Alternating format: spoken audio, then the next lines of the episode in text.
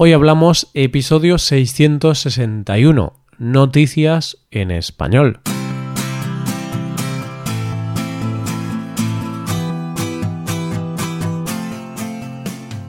Bienvenido a Hoy Hablamos, el podcast para aprender español cada día. Ya lo sabes, publicamos nuestro podcast de lunes a viernes. Puedes escucharlo en iTunes, en Android o en nuestra página web ya sabes que tienes disponible la transcripción de este episodio y una hoja de trabajo en PDF con ejercicios y explicaciones de vocabulario y expresiones. Este contenido solo está disponible para suscriptores premium. Hazte suscriptor premium en hoyhablamos.com. Hola, ¿qué tal oyente? ¿Cómo estás? El otro día iba paseando por mi ciudad y me di cuenta de la cantidad de turismo que hay este mes y es que en agosto es cuando casi todo el mundo sale de vacaciones. Viendo el panorama me doy cuenta de que la expresión hacer el agosto es totalmente cierta, que significa ganar mucho dinero, porque en agosto muchos establecimientos ganan grandes cantidades de dinero debido al turismo. Pero bueno, nosotros vamos con las noticias de hoy. Primero hablaremos de un chico con una gran creatividad, después de una petición un tanto peculiar por parte de una aerolínea y terminaremos hablando de una gaviota secuestradora. Hoy hablamos de noticias en español.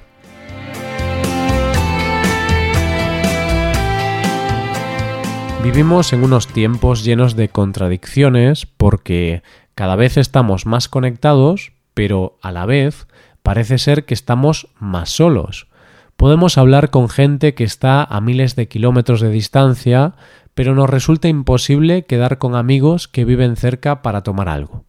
Y es que parece que nos estamos acostumbrando a vivir en las redes. Compramos en Internet, leemos en los dispositivos, vemos películas en nuestros portátiles, vamos, que parece que no necesitamos la vida real. Incluso para encontrar pareja tenemos que recurrir aplicaciones de móvil donde un algoritmo nos dice con quién tendríamos más cosas en común y cuál es la persona ideal para ser el amor de nuestra vida. Pero, ¿qué pasa cuando estas aplicaciones no nos funcionan? Pues hay que volver a hacer las cosas como se hacían antes de las redes sociales. Y este tema está relacionado con la historia que te voy a contar. El protagonista de esta historia se llama Braden Sharp y tiene 24 años es de Provo, Utah, es científico de datos y está soltero. ¿Todos esos datos son necesarios para conocer la historia? Pues sí, oyente. Primero hay que conocer un poco más de la ciudad de Provo, porque es una ciudad de poco más de 100.000 habitantes y en esta ciudad destaca la presencia de la Universidad Brigham Young, propiedad de la Iglesia mormona y famosa por las estrictas normas de comportamiento del centro. En ella existe lo que se conoce como el Código de Honor, que prohíbe a sus alumnos, entre otras cosas, fumar, beber, el té, el café, subir fotos a redes sociales con ropa inadecuada y, por supuesto, las relaciones prematrimoniales. Así que teniendo en cuenta este código de honor y que Braden está soltero, pues es bastante complicado para él encontrar pareja. Y muchas veces, cuando algo parece difícil lo mejor es buscar formas alternativas y tirar de imaginación y de originalidad. En esto, Braden va sobrado. ¿Qué ha hecho? Braden trabaja en una empresa en la que le dan una especie de bonus que puede gastar en una experiencia del estilo cosas que quiero hacer antes de morir. Y da la casualidad de que una de las cosas que Braden quería hacer era ver su cara en una valla publicitaria. Entonces juntó este deseo, la posibilidad que le daba su empresa y su deseo de encontrar pareja y creó una valla publicitaria con su cara, una dirección web datebraden.com y un mensaje que dice si lo del millonario no funciona, esta es tu oportunidad para sentar la cabeza por mucho, mucho menos dinero. Cuando entras en la página web aparece una especie de perfil donde Braden explica, en forma de estadísticas, cuáles son sus virtudes y sus puntos flacos. El caso es que ha tenido tanto éxito con esta iniciativa que lo han entrevistado en cadenas nacionales como la NBC y está recibiendo tal cantidad de emails de interesadas que ha tenido que contratar a un becario de su empresa para que filtre los mensajes. Así que ya sabes, oyente, si estás buscando pareja, no desesperes, porque Braden nos ha recordado que al final, para encontrar pareja, lo más importante es el sentido del humor y la originalidad. También nos ha enseñado que hay vida más allá de las redes sociales y de las aplicaciones. Vamos con la segunda noticia de hoy. ¿No crees, oyente, que hay pocas cosas más desesperantes cuando sales de viaje que los retrasos de los aviones? A mí la verdad es que me desesperan.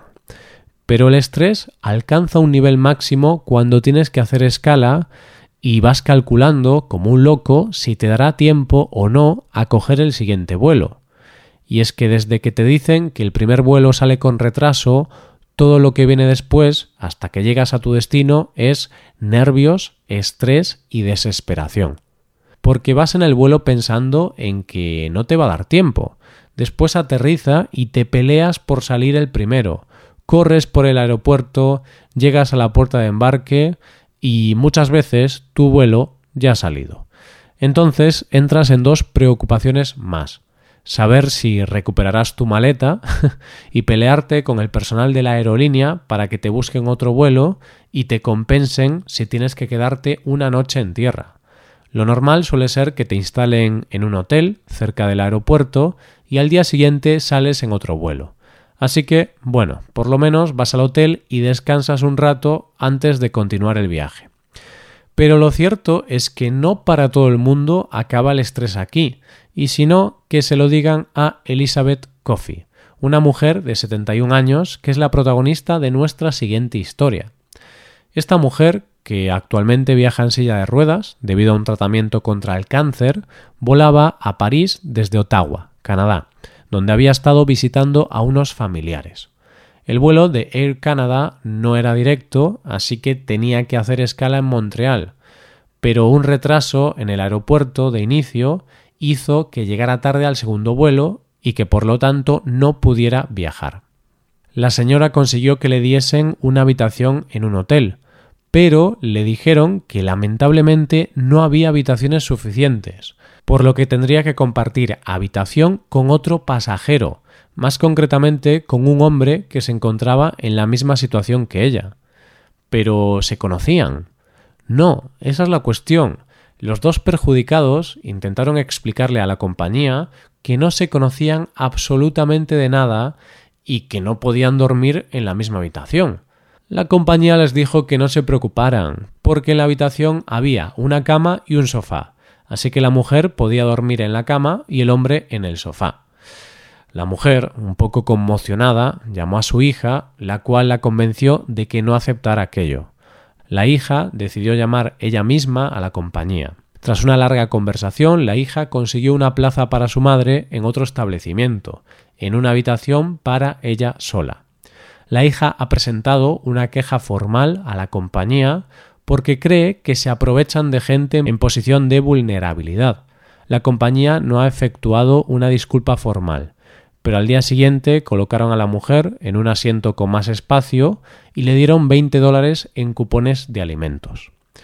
¿Qué te parece esta compensación? 20 dólares en cupones de alimentos. Eso sí que es una compensación después de pretender que compartieran habitación dos desconocidos. Oyente, yo sé que muchas veces las cosas, como los retrasos, no son culpa de las aerolíneas, pero lo que sí está en sus manos es tratar a la gente como personas. Pero en esto a veces fallan, porque muchas veces parece que tratan a los pasajeros de la misma manera que tratan las maletas.